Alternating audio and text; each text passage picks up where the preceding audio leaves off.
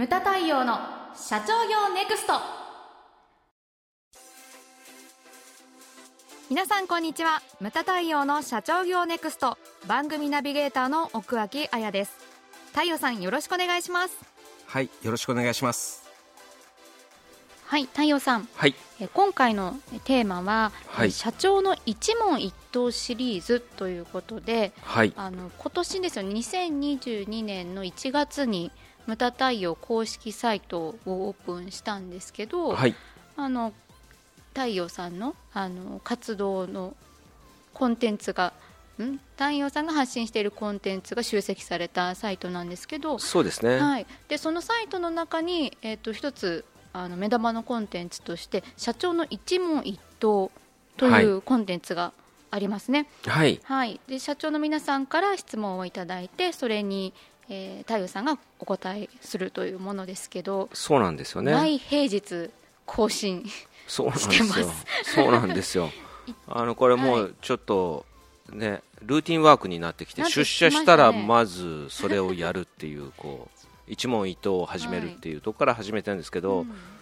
これだからえ今、あやちゃんが言ったように毎平日なんですよね、そうですそうです。土日とかだから、えっと、祝日はお休みでみたいな、はい、で公式ページなんでその、うん、この番組のそのアップしましたっていう告知ですとか、はい、それから実学の門であったり、無門塾であったり、あとは、まあ、最近やってないけど YouTube とか、はい、あと、なんですかね、あのまあ、なんか講演の案内とか、ね、無門塾とか、うん。はい、そういったものが案内されてるんですけれども、うん、その中の今言ってたのが、えー、一問一答、毎日こう、質問に対して答えるというのをやってます。うんまあ、あの社長のための知恵袋みたいなそうですね。であくまでもこう無料ですし、だからこう深くっていうかその視点っていうかね、さらっと、ね。はい、まあ、読み物的にも本当12分で読めるぐらいな感じの文章量になってるんですけれども、そうそうその中でえーと、ちょっとですね1月末から始めて、まあ、今現在5月、まあ、これが、えーと、投稿されるのが6月なのかな？ね。はい、うんあの一番見られている質問っていうのが、うん、まあ、2つばかし持ってきて1つがその自分が社長になったことを機にその先代のこの、意見が合わない番頭を整理してもいいものかどうかっていう。ジメジメしたウェットな 質問ですよね。そうそうそうそう。そういう質問とかあとはほらえっ、ー、となんだっけ顧客リストか。そうですね、顧客リスト。をどうやって作ったらいいのかっていうような、はい、あの質問ですね。そんなようなのが来てましたけれども、まあ一言で言うとその番頭さんの話は来ちゃだめよというようなまあ返答だったんですよね。はい、まあだから先代の番頭さんの処分っていうのは先頭の先代がまあ決めることですし、うんうん、だそれを残すと判断したのであればそれを2代目が切るっていうのはちょっと問題があるよねと、うんうん、あのね、社内にいる人はどういうふうに見るの、というような返答をしてであと顧客リストに関しては合理化協会はどうやって集めたんですかっていう質問、はい、その質問に対してはやはりうちは物販、ね、うん、書籍ですとかあとは CD とかをやってますんで、はいあの日経新聞に広告を出してそれでねあの、まあ、お申し込みをいただいてリストを集めるっていうこと、まあ、あの幅広くいろんな人に見られますからね、日経新聞は。ね。うん、今、まあ、ちょっと紙媒体だけではなくいろんなものに出してますけれども、あの創業当時っていうのはもうそれがメインでしたね。はいでそこからまあ増やしていたと、うん、だからこれをお聞きの人もあのちょっと考えてほしいのがだから自分のお客様像ですよね、うん、例えば分かりやすく言うとうちのお客様は社長なのでスポーツ新聞に広告を出してもだめなわけですよね。うんね、だからその、自分のターゲットとなるお客様が普段どんなものを目にしているのかとか、うん、そういったものにこうピンポイントで当てていかないとなかなか難しい時代になっているというような、確か返答をしたと。いうふうに思ってます。でこれ一問一答こう結構受けてると結構面白いのがあるんですよね、うん、性格出るなっていうふうに思うんですよ。はいはい、中にはこれ、これ聞いてる人にもちょっと感じていただきたいんでそのダメな質問例っていうのがやっぱあるわけですよ。ね、あるわけですよ、うん、新事業をやるにあたり何か面白いものありますかっていう質問ですよね。こうアイディアを求めてくる。そうアイデア答えをうん 答えを求めちゃダメなんですよね、うんでこれはあの声を大にして言いたいのがその一問一答っていうのはこれで経営の体制が変わるかって言ったら正直言って変わらないんですよ、そうですね。そのだから視点あくまでも視点であって、うん。答えは自分で考えうんなきゃいけないんですよね、うん、だだってそれが創業っていうものじゃないですか。そうですね、ううんん。で山下達郎さんがこの間ラジオ聞いてたら面白いこと言ってなんておっしゃってたんですか？であの猫をこう猫子供が生まれたんですけれども、はい。達郎さん名前をつけてもらえませんかっていう質問がリスナーから来てて、達郎さんなんて答えたかっていうとうーん自分で考えてって言ってた。それまあそりゃそうだよねみたいな、うんでそれでなんか うちのスタッフとかと話してて、でななんかあの丹野えっちゃんが面白いことを言ってたのが、うん。その趣味とかであっても、まあ、新事業であってもじゃあじゃあこね何やったらいいですかっていう人にんじゃあこんなのいいんじゃないかなって言ってその人はやるかどうかって言ったら、い多分やる確率は0%に近いと思うんですよ。かもしれないですね。うん、だって結局のところ自分で決めたものしか人間はやらないんですよね、で趣味だってそうじゃないですか。趣味何がいいかなって聞く人もたまにいるよね、でも自分の趣味なんて自分でねあなたこれやりなさいって言われてやるもんじゃないから。そうですようん。そう。あの趣味についての質問もあったね。ありましたありました。はい趣味の質問だからなんかやたら長くなっちゃったんだけど 普段よりも 俺俺俺書きすぎと思いながらちょっと返したんだけどこれもあれも、うん、じゃあどうするかって言ったら、うん。これ重要なことなんですよ。新事業であってもそうだし、うんどうするかって言ったらやっぱりねまず何かって言ったら自分の習慣を変えるしかないと思うんですよ。うん。今までやってないことをやるっていう。例えばですよ何でもいいんですよ例えば朝歩くとかうんいつも行ってた最寄り駅じゃなくて隣の駅まで歩くとか、だって見えてる景色も違えば見えるそのお店も違うわけじゃないですか。ね。歩いてる人も違うんですよ、うん。はい。だからいろんなもの違ったものが見えてくるんで、うん。そういった習慣をなんか変えていく、うん。あと、ね、ジョギングをするでもいいですしそれからインドア派だったら外に出るとか、一歩外に出るだけで全然家の中には商売のアイディアなんて何もないんですよ、まあ、あるかもしれないけれども、うん、外の外の方が情報量が違うはわけですよね、うん。だからそういったこの習慣を変えるのがまず第一歩なんですよ。同じその習慣の中にいる限り新しいアイディアっていうのは出てこないんですよね。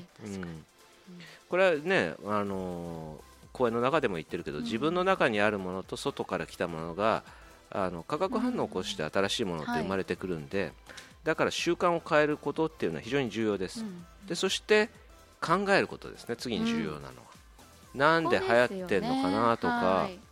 あここ人が並んでるじゃんみたいな、うん。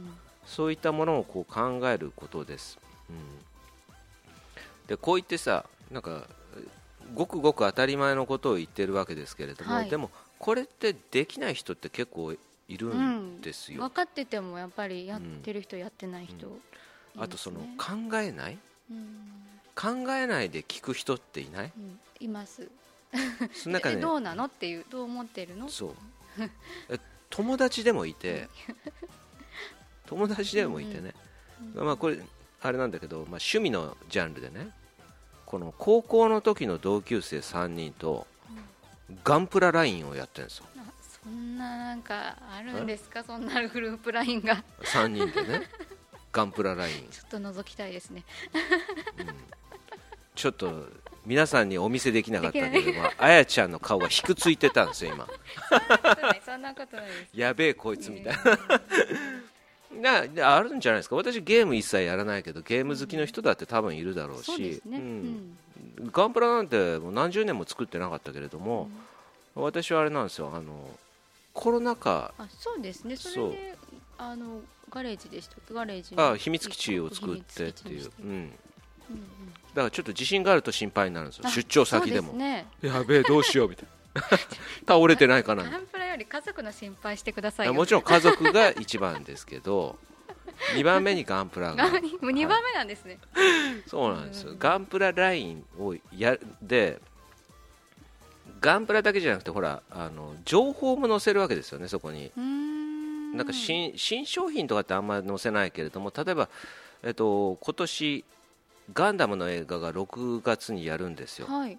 あの昔のガンダムのリメイク版ですねテレビで放映されてたのの1話を切り抜いてそこを映画化したやつです。だから昔のそのなんていうんですかねクルーっていうかうん。登場人物が出てくるわけですけれどもそうな。そう。うん。それをこう特報っていうかその CM 部分をなんですか URL を LINE にこう貼っつけて送ったら、うん。その見れば分かることなのにすぐ質問して3人 三人って1人俺だけど2人のうちの1人がそのいや見ればいいじゃんってまず見てくださそいうまず見てから質問してっていうそういう人っているわけですよ。はい。いや今送ったよみたいな。そうそう。いや答え書いてあるよねここにみたいな。それをこう、ね。えどういうこと、はい。みたいうんな質問。うん。これっていや今が今長々とガンプラの話をしたけれども、はい。こういう社長がいるわけですよ世の中には。うん実際今こういう名詞は出さないけれども、はい。その例えば何かの集まりの時に、はい。セミナー会場かどっかでうん。あのエリアが違う同業種がいたと。うんうん紹介したんですよ。だからライバルにはなりえないわけですよ。ね。エリアが全然違うから、でいや似たような商売をやられててって言ってだからつながりも全く同じ商品ではないんですよ、うですだからうんうん。連携取れるなと思って、はい。紹介したんですよ、でああありがとうございました。って名刺交換したと、でその後、えー、と一人のその片っぽの方の社長と,、えー、と次のそのなんだろうな懇親会会場行くのにたまたま、えー、とタクシーが一緒だったんですよ。ああそうですか。はい。そしたらそのさんさっきあの何々さんしご紹介してくださいましたけれどもあのどういう意図ですかみたいな。いやそこ考えるのは君だよねみたいな。そうは言わないけれども、うん、うん。そうなんですね。そう。なんなんていうか、うん、絶対そのあこれは親和性があるなというふうな感じがあったし、うん、だからだから紹介をしたんだけれども、どういうあれなんですか？って答えを求めるんだよね。うん。うん、でこれはあのーね、こういう言葉ありますけれども袖振り袖振り合うも多少の縁。うん。多少っていうのはあの多い少ないじゃなくてあの他に生まれるっていう、はい。あれですね、うんだからその袖振り合うもその前世か何かで縁があったんじゃないかというような意味合いなんですよね。でその縁を生かせるも生かせないのも自分次第なうんんですよ、うんはい。うん。そう。だからそういったものをこう考える癖っていうのをつけてほしいなっていうふうに思うんですよね、うんうん、愛に答えを求めるのではなくて、で一歩立ち止まって、ね、この間のそのアンガーマネージメント的な話でもそうだったけど、はい。一歩立ち止まって、そそこにどういう意味合いがあるのか？う、ん。うん、なんか面白いと思うんですよね。なんか自然現象もそうだと思うんですよ。そこに起こり起こるにはなんか理由があるわけですよ、うんね、雨一粒一粒がね、どういうふうにだってそれもその風とかあれの関係でだからう、そうん、雨一粒一粒がそこに落ちてる意味だ意味すらそこにも意味すらあると思うんですよね。だからそういったものを、そうん考えてほしいなっていうふうに思うんですよね、うん。まあまあ一問一答シリーズから。ちょっとちょっとハードル上がっちゃったんじゃないですか。